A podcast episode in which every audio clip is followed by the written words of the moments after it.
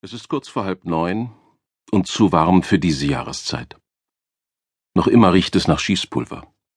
Seit Tagen weht nicht mal eine kleine Brise, die den Geruch aus der Stadt treiben könnte, und mit ihm die letzte Erinnerung an das Silvesterfeuerwerk.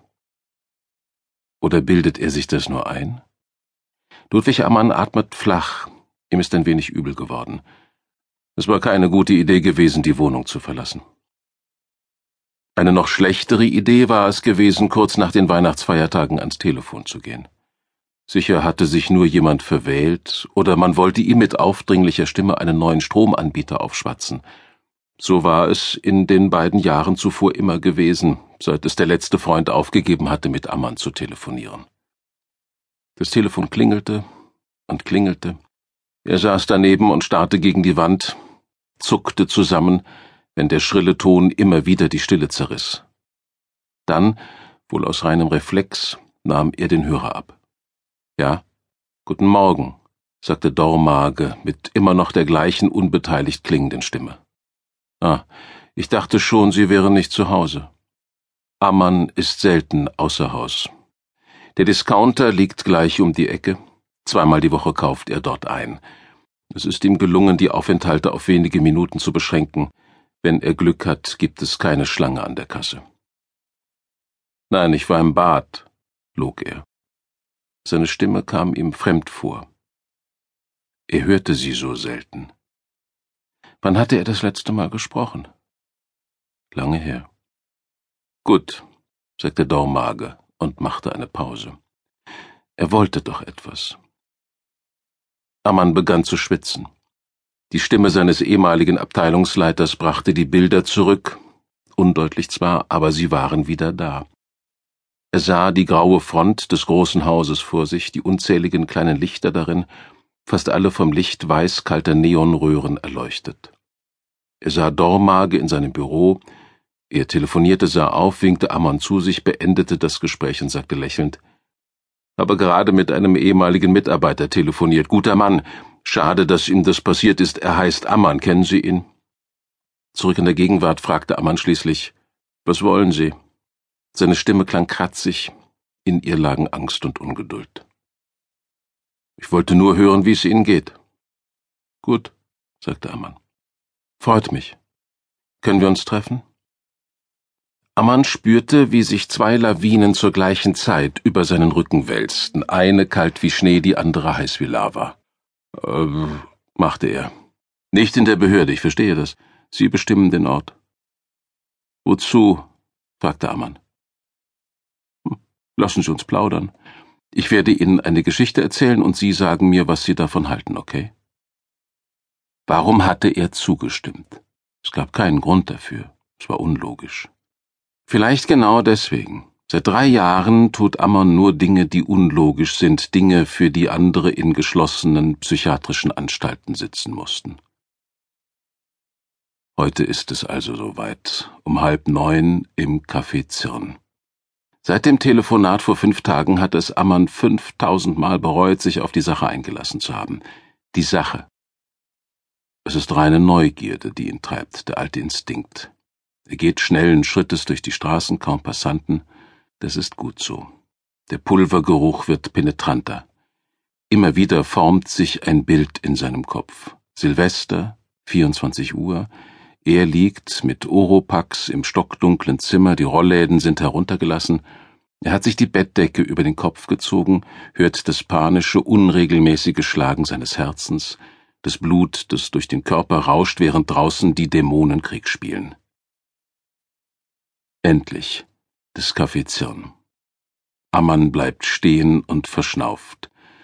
Von seiner Stirn tropft der Schweiß, von seinem Hinterkopf rinnt er in den Nacken, brennt wie Säure. Er hätte den Hörer nicht abnehmen dürfen, noch kann er umkehren. Doch er öffnet die Tür. Wer das Café betritt, wird in die Vergangenheit zurückkatapultiert. Das Mobiliar ist dunkel und altmodisch, auf dem Boden liegt ein abgelaufener, einst grüner Teppich, unter dem die Dielen knarren. Hinter der Glastheke lächelt noch immer die alte Frau Zirn ihren Gästen entgegen, es duftet nach Kaffee. Ammann nickt kurz in Richtung der Alten und schaut sich um. Nur ein einziger Gast ist anwesend. Er sitzt hinten am Fenster, strafft sich jetzt, als er Ammann sieht und steht auf. Dormage. Schön, dass Sie gekommen sind. Sie haben sich gar nicht. Äh, nun ja, Sie sehen gut aus. Sie setzen sich, bestellen Frühstück bei Frau Zirn, die wie aus dem Nichts am Tisch erschienen ist, um nach den Wünschen ihrer Gäste zu fragen. Sie haben sich nicht verändert, stellt Ammann fest. Dormage ist immer noch der hagere, sportliche Mitfünfziger, das Haar leicht schütter geworden, die Augen unbeweglich, wach. Sie waren über zwölf Jahre lang gut miteinander ausgekommen. Der Bürokrat und der Praktiker. Jeder ein Spezialist auf seinem Gebiet. Sie respektierten sich bis Frau Zürn bringt die Tabletts mit dem Frühstück und schlurft zurück, um den Kaffee zu holen. Sieht gut aus, meint Dormage und nimmt sich ein Brötchen. Sie essen schweigend, bestellen frischen Kaffee. Ich weiß, wie schwer es Ihnen gefallen sein muss, hierher zu kommen, sagt Dormage dann leise und schaut Ammann in die Augen. Ja, murmelt der. Er sollte nicht hier sein, obwohl es nicht so schlimm ist wie befürchtet. Jedem anderen hätte er abgesagt. Aber Lassen Sie es mich so sagen, ich weiß, dass sich ein Mensch im Grunde nicht ändert. Sie sind nach wie vor Kriminalist, ein Guter. Sie waren immer ein Guter. Ammann will etwas sagen, doch Dormage hebt die Hand. Keine Widerrede. Darf ich Ihnen eine Geschichte erzählen? Sie ist merkwürdig, um nicht zu sagen unglaublich. Da Ammann nichts entgegnet, fährt er fort.